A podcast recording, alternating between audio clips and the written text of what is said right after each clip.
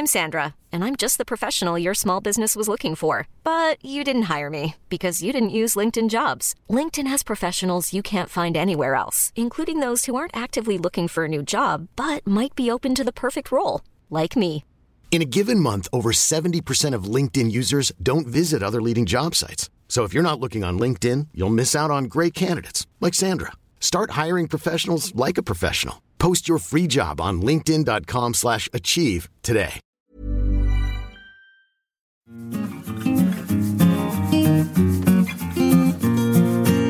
Bonjour, bonsoir, ici Esther, je suis journaliste et reporter chez Mademoiselle. Il y a quelques mois, j'ai décidé de partir à la rencontre des jeunes femmes autour du monde, plus précisément dans des pays où le droit à l'avortement est menacé, voire inexistant. Ma cinquième étape m'a menée au Chili, et en rentrant, j'ai raconté mon expérience à mes collègues Louise, Kalindi et Juliette. J'espère que tu vas apprendre des choses. Pour en savoir encore plus, le sommaire des reportages réalisés sur place est dans les notes du podcast. N'hésite pas à nous laisser 5 étoiles sur iTunes si ce podcast te plaît, ainsi qu'à t'abonner au flux Mademoiselle. Bonne écoute Je suis Louise Petrouchka euh, avec euh, Esther de retour euh, d'Argentine et du Chili, ainsi que Kalindi et Juliette qui ont plein de questions à poser à Esther sur son voyage. On va consacrer ce podcast à ton voyage au Chili. Donc comme pour l'Argentine, c'était quoi ta première décision qui t'a qui t'a dit ok faut que j'aille faut que j'aille là-bas ta première idée? Quand j'établis mon itinéraire au départ, je choisis de mettre le Chili dedans parce que il y a bientôt un an, il y a une loi qui a été votée là-bas euh, pour rendre l'avortement accessible en cas de viol ou de malformation du fœtus ou de danger pour la vie de la mère. Avant cette loi, c'était 100% interdit. Après cette loi, c'est autorisé dans ces trois cas-là. Et en fait, je voulais voir, un an après, comment ça s'applique. Est-ce que c'est vraiment accessible ou pas? Donc elle a été votée il y a un an Elle a été votée euh, en fin août 2017. et mise en application quand? Justement, c'était ça que je voulais voir. Ok. Tu es dans quelle ville du coup? Je suis allée à Santiago, euh, à Santiago de Chile, et j'ai passé la plus, le plus clair de mon temps là-bas, même si j'ai fait aussi trois jours à Valparaiso, qui est une autre euh, ville sur la côte. Euh, voilà. Et en fait, euh, ce qui s'est passé, c'est quand je décide d'aller là-bas, quand le moment où je dois aller là-bas arrive, il y a autre chose qui se passe au Chili en même temps, euh, qui tombe pile poil dans mes sujets. Il y a eu ces derniers mois, depuis avril en fait, euh, au Chili, une énorme euh, vague de manifestations et de protestations féministes euh, de la part des étudiantes. Et donc vraiment, c'est des manifestations où il y a eu euh, des dizaines de milliers de personnes, euh, étudiantes entre autres, qui sont sorties dans les rues pour réclamer notamment une éducation non sexiste et ce genre de choses. On pourra y revenir, mais donc c'est les deux sujets qui m'ont le plus occupé euh, lorsque j'étais sur place. Quel était ton programme quand t'es arrivé là-bas? Tu savais déjà à qui tu allais parler? Tu savais déjà quels étaient les sujets que tu allais aborder? Les sujets, oui, c'était Mhm. les deux dont je viens de parler. Qui, à qui j'allais parler, pas précisément. D'accord. Euh, j'ai pas eu le temps énormément. Ça s'est vraiment décidé à la dernière minute d'inverser en fait euh, plusieurs destinations et du coup je suis arrivée sur place en n'ayant rien préparé, comme c'était le cas aussi pour l'Argentine. Et donc je suis vraiment arrivée sur place en me disant ok par quel bout je le prends? Et en fait c'est assez marrant parce que le jour où j'ai atterri en, en- au Chili, euh, donc j'arrive à l'endroit où j'allais habiter pendant 15 jours. Je pose mes affaires et c'était dans un appartement dans le cœur euh, de Santiago qui avait vue sur la ville et qui donnait en fait sur euh, la grosse artère principale.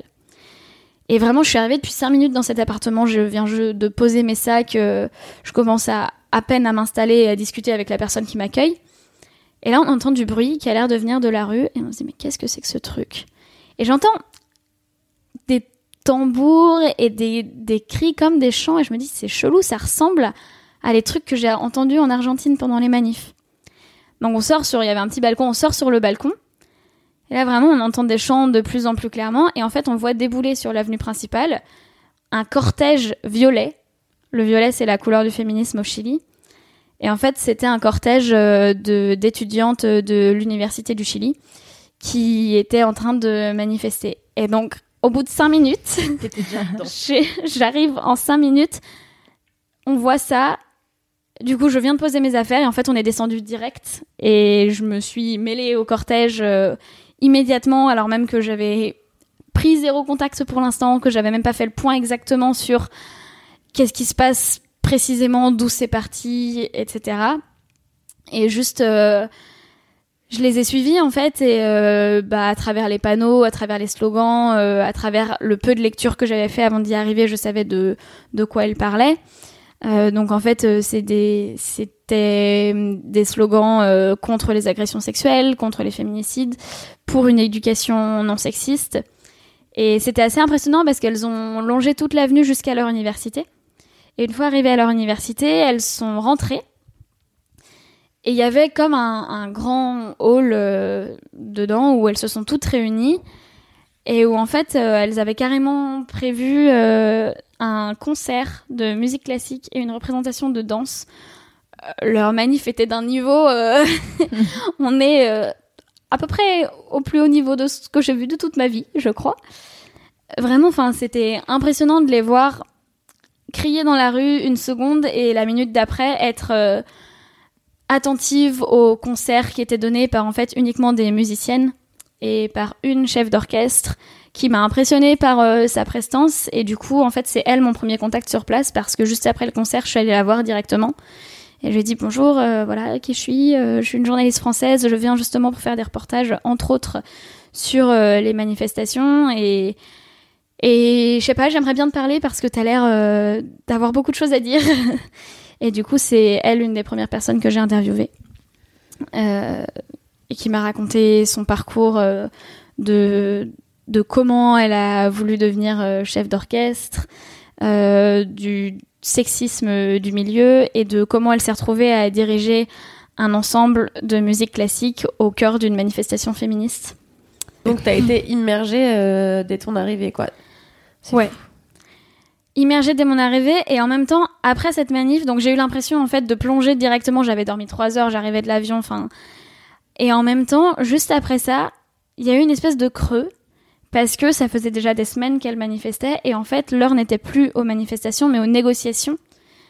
Euh, c'est-à-dire parce que donc elles bloquaient leurs universités. Le mouvement est parti de l'université australe du Chili euh, où en fait il euh, y a eu un une énième agression sexuelle et euh, quelqu'un qui était accusé d'agression sexuelle et qui continuait de venir en cours et les étudiantes ne se sentaient pas en sécurité sur le lieu où elles faisaient leurs études.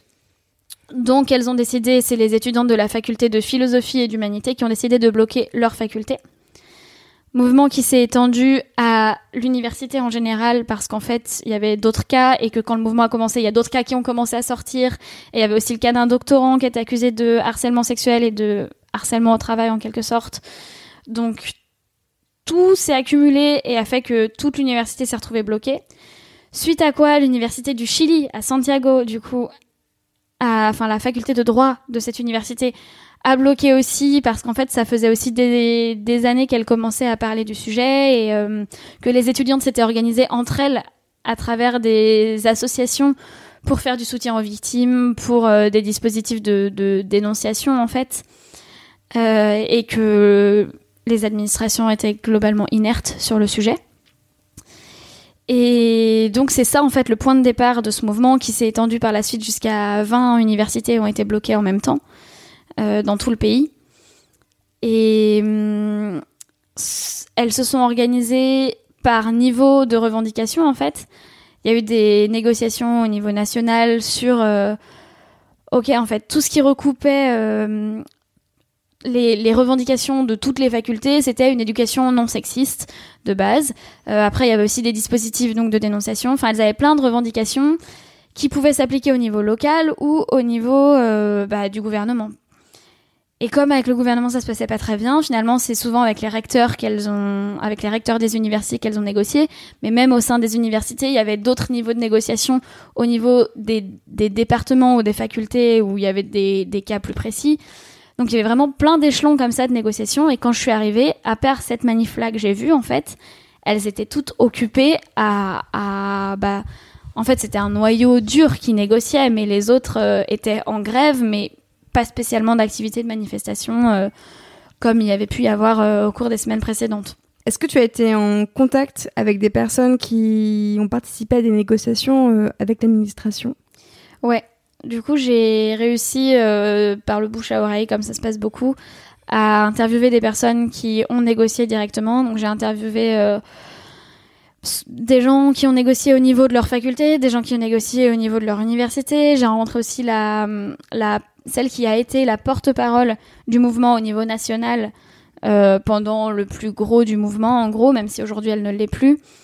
Euh, et c'était c'est des personnes dont les portraits vont être publiés sur Mademoiselle, euh, qui ont toutes des histoires différentes, des, des passés qui les ont amenés à se mobiliser, que ce soit parce qu'elles ont des familles militantes euh, qui leur ont appris ça dès leur plus jeune âge, ou parce qu'elles sont arrivées elles-mêmes à leur conclusion de par parfois le fait d'avoir été victimes elles-mêmes. euh, par euh, l'accès à l'université qui leur a ouvert les yeux à un certain nombre de sujets. Et donc, c'est des personnes qui, au fur et à mesure, ont pris conscience de ce qu'était le patriarcat et qu'il fallait lutter contre, et qui se sont retrouvées euh, à être désignées porte-parole ou, euh, ou représentantes des étudiants parce qu'elles étaient déjà impliquées, en fait, avant même que le mouvement démarre, dans d'autres organisations féministes, souvent, ou déjà mobilisées pour les étudiants en général. Tu disais tout à l'heure qu'elles étaient en grève.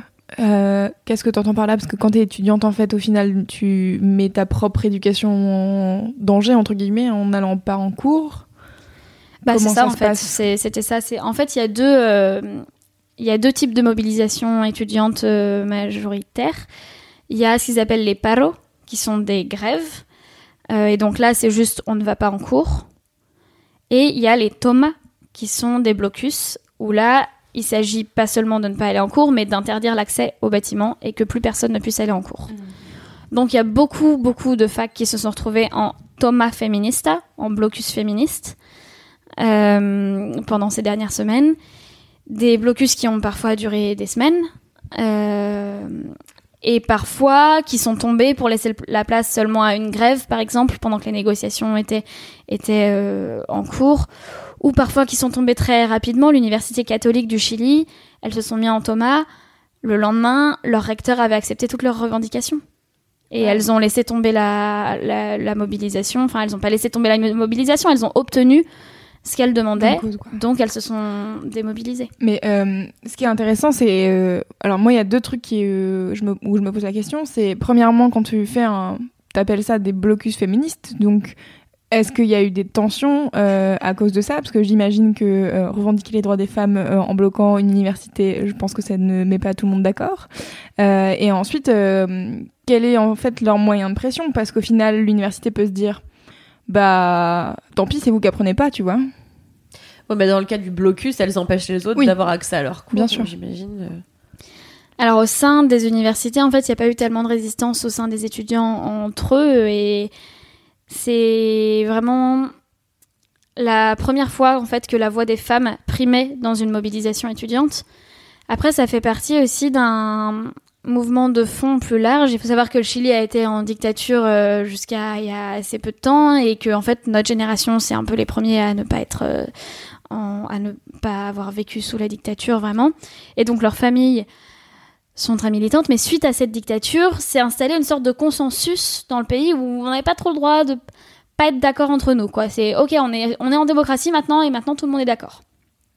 Et en fait, le premier raccro dans ce consensus, c'est 2006 avec des mobilisations des lycéens et lycéennes pour dire on n'est pas d'accord avec le système euh, qui nous permet d'accéder à la fac parce que c'est un système où en fait c'est selon le nombre de points que tu obtiens dans ton lycée euh, à, à la fin de ton examen final et c'est assez inégalitaire en fait. Donc ça c'était la première. En 2011 il y a eu une deuxième grosse salve de mobilisation étudiante cette fois-ci euh, pour d'autres thématiques liées euh, aux droits des étudiants. Et c'était vraiment les premières fois où on disait en fait euh, on n'est pas tous d'accord avec ce qui se passe, on n'est pas tous d'accord avec la situation actuelle. Mais jusque-là, la voix des femmes ne se faisait pas entendre, elle était très inaudible.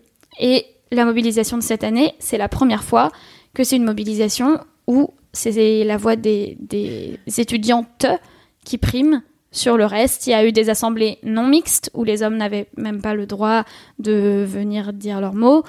Euh, il y avait aussi des assemblées qui étaient mixtes, mais même dans celles où c'était mixte, c'était les femmes qui avaient la priorité pour s'exprimer. Est-ce qu'il y a eu du coup une implication masculine dans ces blocus et manifestations ou pas? Ça dépend des endroits parce qu'il y a vraiment des endroits où en fait euh, c'était mis en place comme non mixte, donc Mhm. Pas d'hommes ou en tout cas euh, pas de personnes qui s'identifient comme hommes ou enfin qui sont des hommes cisgenres, euh, voilà. Et après, il y a aussi eu des lieux où c'était une mobilisation euh, globale et générale et où il y avait des hommes qui soutenaient le mouvement. Après, clairement, dans les manifs, il y a une majorité de femmes. Dans celles que j'ai vues, moi en tout cas, c'était clairement une majorité de femmes. Est-ce qu'on peut rappeler pourquoi c'est important d'avoir des réunions non mixtes?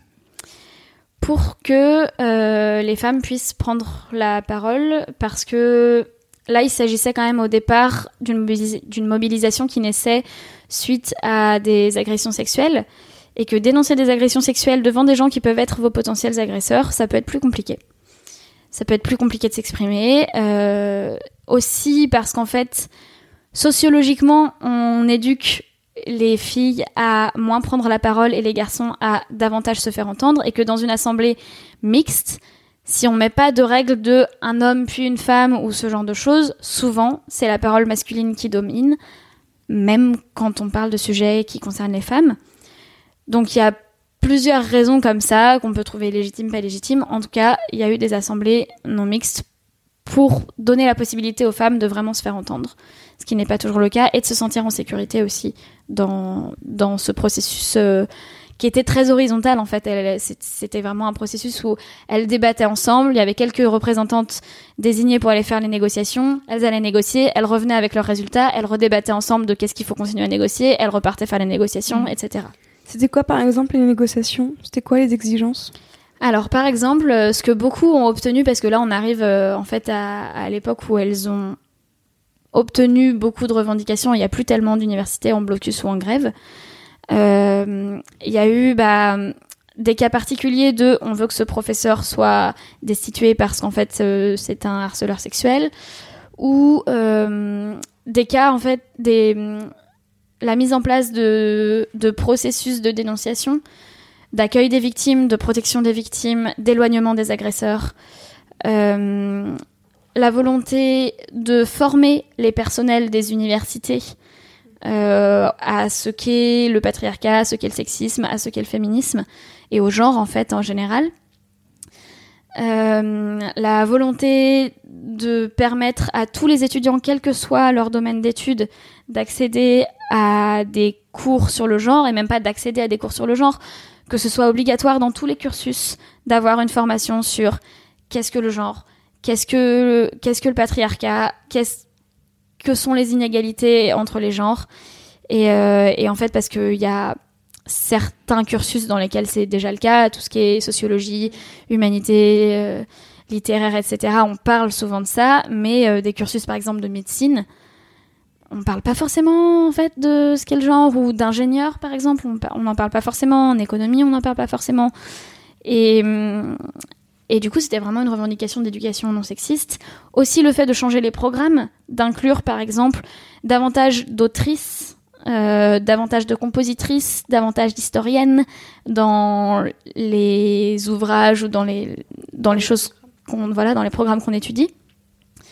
La volonté que les, il y ait plus de professeurs femmes également, parce que c'est très rarement paritaire dans un certain nombre de, de domaines d'études, et donc qui est une alors après pareil ça dépend des universités euh, la méthode pour obtenir une parité une meilleure on va dire. Euh, donc certaines disaient il nous faut un certain pourcentage d'autres disaient euh, il faut juste euh, mettre un processus démocratique de, choix de qui accède à ces postes-là. Euh, C'était très variable. Et voilà, je crois que j'ai à peu près fait le tour des revendications principales, sachant que c'est un mouvement qui a aussi été suivi par un certain nombre de lycées. Et euh, moi, j'ai été impressionnée parce que j'ai un jour, je me baladais. En fait, je suis passée devant un lycée où il y avait marqué devant Thomas féministe. Donc, c'était un lycée en blocus féministe. Et elle me dit, ok, il faut que je demande euh, ce que c'est en fait, parce que j'ai vu dans les universités, mais j'ai pas encore vu dans les lycées. Parce que d'autant plus que l'éducation non sexiste, elle ne peut pas se limiter à l'université, parce qu'en fait, il y a un nombre phénoménal de personnes qui n'ont pas accès à l'université. Ouais. Partout, et c'est le cas au Chili en particulier. Et elles sont très conscientes de ça, les étudiantes qui manifestaient. Donc elles cherchent des moyens de de sorte que la mobilisation ne reste pas cantonnée à la sphère universitaire. Et donc voir ce lycée en, blocus féministe, je me suis dit waouh, c'est impressionnant. Je suis rentrée, j'ai demandé à, à parler à quelqu'un qui pourrait m'expliquer ce qui se passe, et j'ai convenu d'une d'une interview le lendemain avec euh, la porte, celle qui avait été désignée porte-parole, et qui m'a expliqué voilà euh, quelles étaient leurs revendications. Là, c'était donc un lycée exclusivement de, de filles. Il y avait que des jeunes femmes dans ce lycée. Et en fait, elle dénonçait, bah, pareil, un certain nombre de cas d'abus sexuels. Elle revendiquait, euh, le, en fait, tout ce la même chose, tout ce que je viens de dire, mais au niveau du lycée. Plus quelques trucs d'infrastructure, de, euh, il y a ce bâtiment qui menace de s'effondrer et personne ne fait rien. Et c'est dangereux. Euh, et donc, j'ai interviewé cette fille et, et une de ses camarades. Et à la fin de leur interview, seulement à la fin, je leur demande quel âge elles ont. Et là, elles m'ont dit 16 ans. Et c'est des meufs de 16 ans qui ont mis leur, bloc leur lycée en I'm Sandra, and I'm just the professional your small business was looking for. But you didn't hire me because you didn't use LinkedIn jobs. LinkedIn has professionals you can't find anywhere else, including those who aren't actively looking for a new job but might be open to the perfect role, like me. In a given month, over 70% of LinkedIn users don't visit other leading job sites. So if you're not looking on LinkedIn, you'll miss out on great candidates like Sandra. Start hiring professionals like a professional. Post your free job on linkedin.com/achieve slash achieve today. blocus depuis un mois. Et en blocus indéfini, c'est-à-dire qu'elles ne revotent pas chaque semaine pour définir quand est-ce qu'on fait tomber le blocus ou est-ce qu'on le poursuit. Elles ont décidé que tant qu'elles n'auraient pas obtenu gain de cause, le blocus continuerait. Et elles négocient avec la direction de leur lycée et avec la municipalité. Et il y avait théoriquement des négociations qui étaient aussi avec le gouvernement parce que les programmes euh, du lycée, c'est le gouvernement qui les fabrique. Et qui, eux, euh, ces négociations-là étaient plus compliquées. Voilà. Euh, tu parlais tout, tout à l'heure euh, du fait des, justement de dénoncer les agresseurs sexuels et je me demande est-ce que ça va devant la justice? Bon, Parce qu'en fait, euh, en parler au rectorat c'est une chose, mais en fait amener ça devant la justice c'en est une autre. Est-ce qu'il y a des poursuites? Euh, oui, généralement, quand ils sont dénoncés, ça peut engager des poursuites judiciaires également. C'est euh, en fait, il y a la même chose en France dans certaines universités, peut-être même que c'est obligatoire dans toutes les universités maintenant, il me semble. Il y a des cellules, en gros, d'accueil des victimes où euh, si tu es victime de harcèlement sexuel, d'agression sexuelle au sein de ton, dans le cadre de tes activités universitaires, tu peux venir t'appuyer sur cette cellule-là pour porter ou non plainte après. Et donc ça dépend évidemment des cas. Et bah, en fait, comme partout euh, dans le monde, les agressions sexuelles sont beaucoup plus nombreuses que les agressions sexuelles effectivement dénoncées, qui sont elles-mêmes euh, rarement portées jusqu'à condamnation Ouais. en fait. Et c'est aussi ce qui mettait en colère euh, les les personnes qui ont commencé les mobilisations parce que c'était suite à des cas avérés pour lesquels il n'y avait pas eu de sanction. Ok, Donc voilà. tac. Et donc la seconde partie de ton voyage, c'était pour t'intéresser à l'application, effective ou non, de euh, la loi qui a été votée. Euh, donc euh, en termes de d'IVG, on- donc il y a trois cas, c'est ça? C'est rappelle-moi. les mêmes cas qu'il y a dans beaucoup de législations qui sont viol ou inceste, malformation grave du fœtus, danger pour la vie de la mère. Et donc effectivement, c'était C'est que dans ces trois cas-là que l'on peut demander à se faire avorter. au Chili, c'est légal uniquement dans ces trois cas-là. D'accord, ok. Qui ressemble à l'Argentine en fait. C'est ça, c'était les. Ce qui est le cas à- en Argentine, mais en Argentine depuis des années, alors Yes. qu'au Chili, c'est tout récent. Yes. Voilà. Et donc moi, ce qui m'intéressait, c'était de voir si la loi a été appliquée ou pas. Alors, quid? Et bof bof, c'est dans la loi c'est censé être accessible. Dans les faits, ça l'est dans la capitale, ça l'est dans quand t'es éduqué, quand t'as les moyens, etc. Euh, Donc c'est toujours le problème, c'est toujours dans les campagnes et dans les milieux plus ruraux que les Voilà. gens n'ont pas accès en pratique à l'avortement, quoi. Ça dépend de Du tes coup, cercles. t'es allée dans, les, dans ces endroits plus ruraux, justement Non, j'ai pas eu l'occasion et c'est un des regrets que j'ai, c'est que j'ai pas eu la possibilité de me rendre euh, dans des communautés qui seraient moins favorisées que les communautés universitaires que j'ai pu rencontrer euh, à Santiago. Du coup, comment t'en arrives à cette conclusion? T'as... Bah, j'ai fait plusieurs interviews en fait, euh, j'ai fait notamment une de mes premières interviews avec une jeune femme qui est euh, journaliste.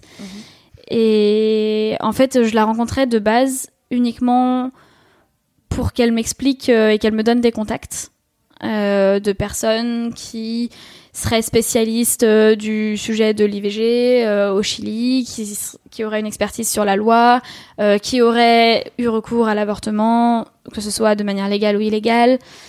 Et en fait, elle s'est retrouvée à, à m'expliquer qu'elle-même avait eu recours à l'avortement et que c'était suite à ça qu'elle-même s'était mobilisée et qu'en fait, elle, se, elle fait partie d'une sorte d'organisation qui va chercher des pilules abortives à l'étranger et qui les ramène au Chili, parfois. Est-ce qu'elle elle était dans un des trois cas Ou Non, a- elle, elle y a eu recours de toute façon il y a 5 ans, donc à un moment où c'était ok. 100% illégal. Et, euh, et donc c'est elle mon premier point de contact qui m'explique ça, qui me donne les noms et les numéros de d'autres personnes. Et j'ai notamment euh, parlé avec euh, la responsable d'un institut d'études sur les droits sexuels et reproductifs au Chili, qui m'expliquait en fait euh, bah, que malgré le fait que la loi soit passée, même quand on se retrouve dans ces cas-là, il y a des médecins qui vont être objecteurs de conscience, donc ils vont dire non, je suis contre, donc je ne le fais pas. Il y a des institutions, des hôpitaux entiers qui peuvent se déclarer objecteurs de conscience, donc ça veut dire que qui que tu sois dans cet hôpital-là, tu n'as pas le droit de pratiquer l'avortement, même si toi, à titre personnel, tu es pour. Et et c'est légal, ça, du coup? Oui, ça c'est légal. C'est des dispositions prévues par la loi d'objection de conscience de alors c'est pas les hôpitaux publics qui se déclarent euh, objecteurs de conscience, mais il y a beaucoup de cliniques privées qui se déclarent objecteurs de, confiance de Et conscience. c'est surtout que, enfin, genre, quelle est la logique d'être objecteur de conscience, sachant que les trois cas légaux pour avorter, c'est l'agression sexuelle et le, danger de la mère, ou de l'enfant, tu vois. Enfin, il y en a qui fœtus. trouvent pas ces trois cas-là suffisamment légitimes. Ah bah oui, je pense que notamment le deuxième, le fait que le fœtus, le fœtus soit potentiellement handicapé, c'est ça? Je pense que ça doit pas rebuter des gens pour qui, en fait, c'est pas grave, il faut quand même mettre au monde des enfants, même s'ils sont handicapés. Tu vois. Et puis même en cas de viol ou inceste, hein, il y a des gens Oui, qui sont- ouais. considèrent que Est-ce que c'est parce que c'est un pays qui est encore euh, très religieux ou c'est parce qu'il Oui, est pareil. conservateur? Ok. Christianisme aussi, du coup? Très très conservateur, très très religieux, très lié à la dictature en fait. D'accord. Parce que la dictature au Chili était une dictature. euh, Pinochet était un général et c'était. euh, il s'est énormément appuyé sur euh, l'Église pendant le temps où il a gouverné le pays. Et en fait, la population est du coup très très imprégnée de tout ça. Et même si on est sorti de la dictature, l'aspect religieux et la puissance de, de l'institution religieuse demeure dans le pays. Oui, ça reste la première. Enfin, tu parlais de, des étudiantes étant la première génération qui, qui vit pas sous dictature. J'imagine que du coup, euh, toutes les personnes euh, plus vieilles sont bien ancrées en termes de. Et en fait, c'est assez fou parce qu'il y a des statistiques qui existent qui montrent qu'à partir des mouvements étudiants de 2011, le, la confiance, et aussi parce qu'il y a eu différents scandales liés à l'Église, mais en gros, la confiance et euh, l'opinion qu'on avait sur l'Église a changé.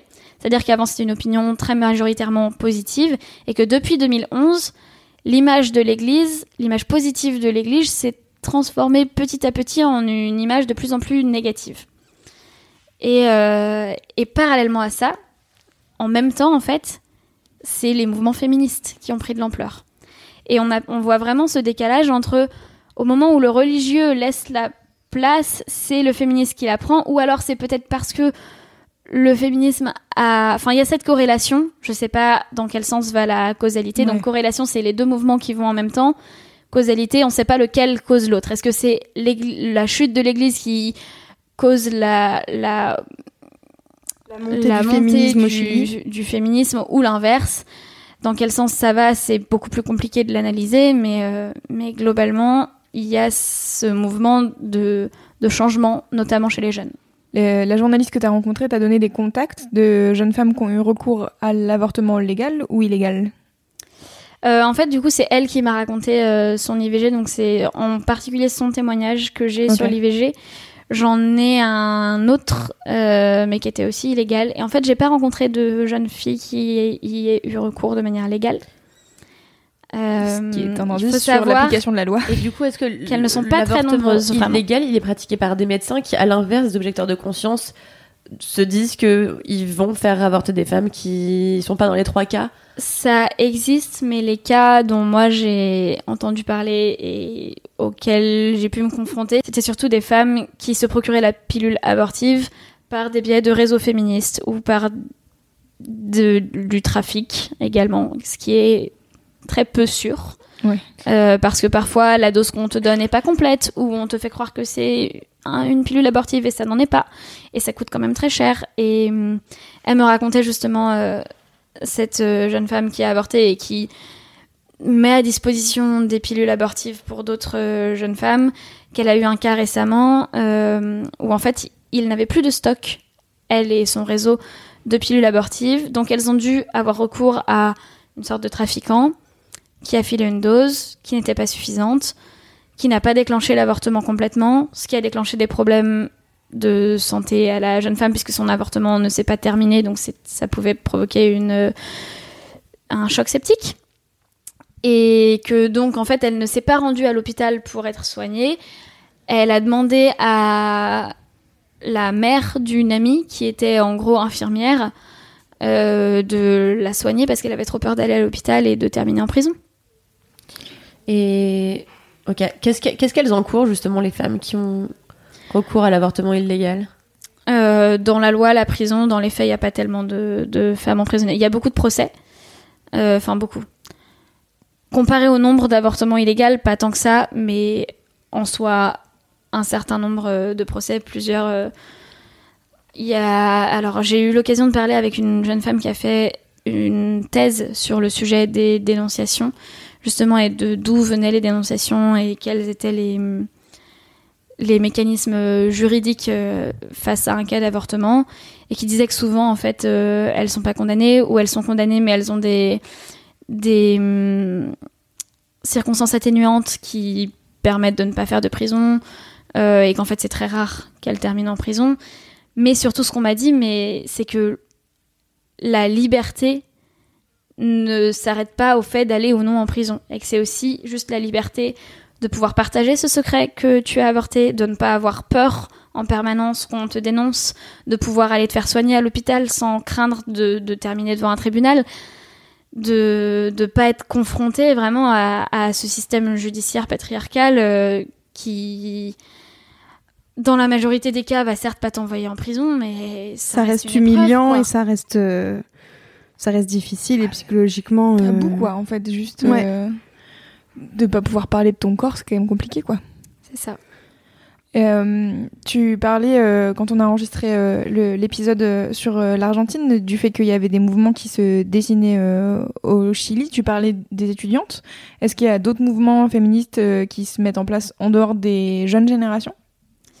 Euh, Oui, en fait, enfin, c'était surtout des étudiantes qui manifestaient par rapport à l'éducation non sexiste, mais le reste, c'est, enfin, en fait, il y a même pendant les deux plus grosses mobilisations, il y a de toutes les générations qui se sont joints à ces manifestations. Il y avait des grands-mères, il y avait des, des, des femmes de 40, 50 ans aussi. Enfin, il y, a- il y avait vraiment c'était une majorité d'étudiantes parce que c'était un mouvement étudiant, mais il y a d'autres mouvements qui existent, Ouais. qui ont existé depuis longtemps. Euh, Il y a le mouvement Ni Una Menos qui a démarré en Argentine et qui existe également euh, dans beaucoup d'autres pays euh, d'Amérique latine aujourd'hui, qui est un mouvement contre les violences machistes en général. Et d'ailleurs, pendant que j'étais là-bas, je suis tombée, encore une fois par hasard, sur euh, une manifestation du mouvement Ni Una Menos et qui était du coup beaucoup plus intergénérationnelle. Donc il y a clairement euh, d'autres mouvements et là en plus elles sont en train, pareil, de s'inspirer des Argentines euh, pour mener le combat sur le sur l'avortement. Donc elles sont en train de lancer une campagne très similaire à celle qui existe euh, en Argentine, tout en sachant que ce sera plus long. parce que bah, les Argentines, elles ont mis 13 ans à obtenir ça et qu'en fait, ce qui a fait qu'elles l'ont obtenu, c'est qu'elles ont gagné le soutien de l'opinion publique avant de gagner celui des législateurs. Et que en- au Chili, pour le moment, ça reste, bah, comme je disais euh, tout à l'heure, un pays très très conservateur. Et la première étape, c'est de convaincre les Chiliens et les Chiliennes Ouais. de, que l'avortement légal est une nécessité. Et euh, quand on enregistrait le, le podcast sur l'Irlande, on parlait des femmes qui partaient à l'étranger pour euh, avorter euh, dans des entre guillemets meilleures conditions. Euh, Est-ce que c'est possible ça en Amérique du Sud? Parce que j'ai l'impression qu'en fait tous les pays en- autour sont plus ou moins au même point. Sauf l'Uruguay. Ok. Donc les riches vont en Uruguay.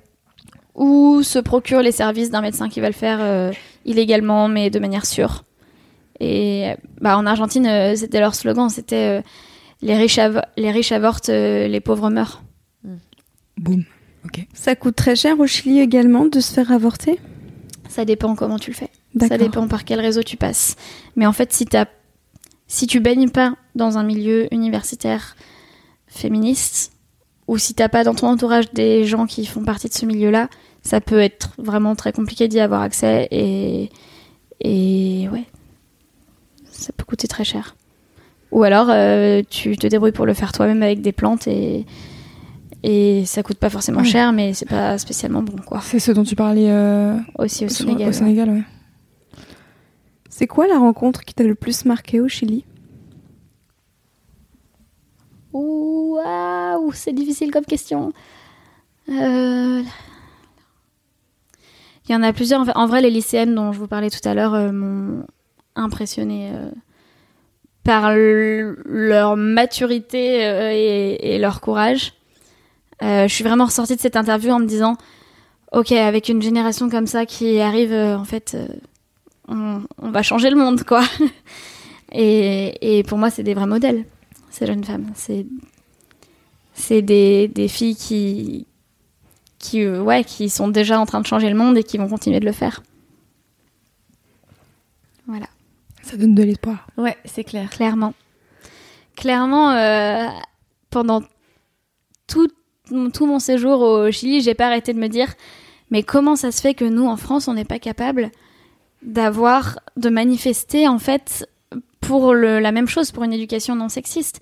Ça fait des mois que je bosse sur ce sujet et que je dis qu'il faut une éducation ne serait-ce qu'au consentement à partir de la maternelle et que ça n'existe pas et en fait euh, que quand on a voulu le mettre en place avec euh, ce qui était les ABCD de l'égalité de Najat Vallaud-Belkacem euh, à un moment, bah, la manif pour tous est sortie dans les rues pour dire on veut pas de ça, on veut pas de le- la théorie du genre dans nos écoles, et qu'on n'a pas tellement manifesté En retour. en retour, et qu'on s'est pas tellement fait entendre pour dire bah si en fait c'est important et c'est crucial et et Mais je- voilà. Ouais. Je pense qu'il y a un truc aussi où en France on, a impré- enfin, on est privilégié et on a l'impression que c'est un peu acquis. Et c'est ce que tu disais tout à l'heure en fait. euh, c'est quand t'as l'impression que c'est acquis, que tu te reposes sur tes lauriers, que il y a un truc qui va mal se passer. C'est exactement pour ça que le rapport de, dont tu parlais, Esther, euh, raconte, tu sais, que en fait en Europe, notamment en Italie, le droit à l'avortement est en danger. Et c'est parce que je pense qu'on a pris ça pour acquis qu'on s'est reposé sur nos lauriers et qu'en fait aujourd'hui, euh, on se prend un petit retour de bâton de laurier, je ne sais Mhm. pas. Ouais. Et historiquement, c'est toujours le cas en fait. Il y a des études qui montrent que euh, face à un progrès, il y a toujours un retour de bâton derrière euh, du conservatisme. Donald Trump, Mm. par exemple. Au hasard. au hasard. À part euh, ce que tu as fait euh, autour de l'IVG et des droits des femmes, tu as quand même visité des choses au Chili, j'ai l'impression. Euh, ouais, je suis, bah, ce que je disais au début, je suis allée notamment à Valparaiso. En fait, c'est la seule fois où je suis sortie de Santiago et j'étais très très contente de voir une autre partie du pays, même si ça reste une ville, même si ça reste euh, pas les milieux ruraux auxquels j'ai pas eu accès comme je disais tout à l'heure. Et euh, surtout parce que on m'avait prévenu avant que j'y aille que j'allais tomber amoureuse de cette ville. Guess what Pas loupé.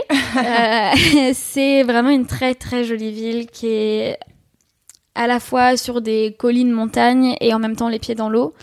Et en fait, donc c'est tout biscornu parce que c'est tout euh, des toutes petites rues avec des escaliers et tout qui où tu te perds facilement en fait, mais où c'est aussi ça qui fait le charme de la ville. Et surtout, les maisons sont toutes colorées. et colorées soit parce qu'elles sont peintes, soit parce qu'il y a énormément de street art dans cette ville. Énormément d'œuvres peintes sur les murs, euh, partout, partout, de plein de styles différents. Et c'est une vraie culture de la ville et elle est reconnue pour ça. Et il y a des street artistes du monde entier qui vont vivre là-bas rien que pour ça. et j'en ai rencontré plusieurs euh, de street artistes parce que je me suis dit, il faut pas que je passe ici sans faire, euh, sans mettre en avant le travail de quelques meufs qui, ont décoré cette ville, quoi, littéralement. Et, c'était trop intéressant de parler avec elles et d'avoir leur retour sur, euh, bah, en fait, pourquoi elles ont choisi le, les murs comme support d'expression. Euh, c'est un vrai truc de relation à leur public et d'accessibilité à, à l'art, etc. Et hum, ouais, c'était, elles étaient très inspirantes, euh, elles aussi. Ouais, tu m'étonnes d'avoir euh, les murs comme euh, comme euh, toile, c'est tout de suite différent euh, d'un public qui va au musée, quoi. C'est ça. Tout de suite, tu peux faire passer des messages au plus grand nombre. Et comment elles ont réussi aussi à se les approprier. Parce que moi je me disais c'est pas facile d'oser écrire sur un mur pour la première fois tu vois. Enfin faut avoir le courage. Et euh, il y en a il y en a une avec qui j'ai parlé qui a commencé à 12 ans quoi. À 12 ans c'était juste elle me elle me racontait qu'elle taguait juste les initiales de son groupe de copines avec qui elle taguait et que tout ce qu'elle faisait c'était des initiales. Mais maintenant elle fait des œuvres euh, phénoménales. Il y a plusieurs murs qui sont elle a un style en plus très reconnaissable parce que du coup elle a 30 ans, ça fait 15 ans qu'elle peint, elle a eu le temps de le développer. Et vraiment, il y a certains pans de mur où quand je les voyais, avant même de voir la signature, je me disais Ah, ça c'est Anis, non? Et, euh, et c'est des œuvres qui sont splendides. D'autres qui, qui te racontent euh, comment elles en sont arrivées là, euh, un peu par la force des choses, un peu parce qu'elles peignaient déjà, un peu parce que quelqu'un leur a proposé un jour de peindre sur un mur et qu'elles ont trouvé ça cool. Euh, et que c'est aussi un moyen d'expression politique, de faire passer des messages dans l'espace public. Donc euh, voilà, ouais, c'était. Merci pour ton Merci, témoignage. Esther. Merci pour tes reportages. Euh, N'hésitez pas à aller lire les articles d'Esther qui euh, fait des, des portraits, des interviews et raconte euh, son voyage, euh, ses voyages même. Euh, sur euh, Mademoiselle, euh, bien sûr, je vous mettrai euh, les liens en note euh, du podcast. Merci encore. Merci. Merci, à vous. Et voilà, c'est la fin de cette cinquième étape autour du monde. Dans le cas où ce récit aurait éveillé ta curiosité, tu peux en savoir plus en consultant le sommaire des articles que j'ai réalisés sur place. Le lien est dans les notes du podcast. Tu connais désormais tout de mes voyages autour du monde. Si ça t'a plu, pense à nous laisser 5 étoiles sur iTunes pour nous aider à nous référencer, ainsi qu'à t'abonner au flux Mademoiselle. Et qui sait, peut-être à bientôt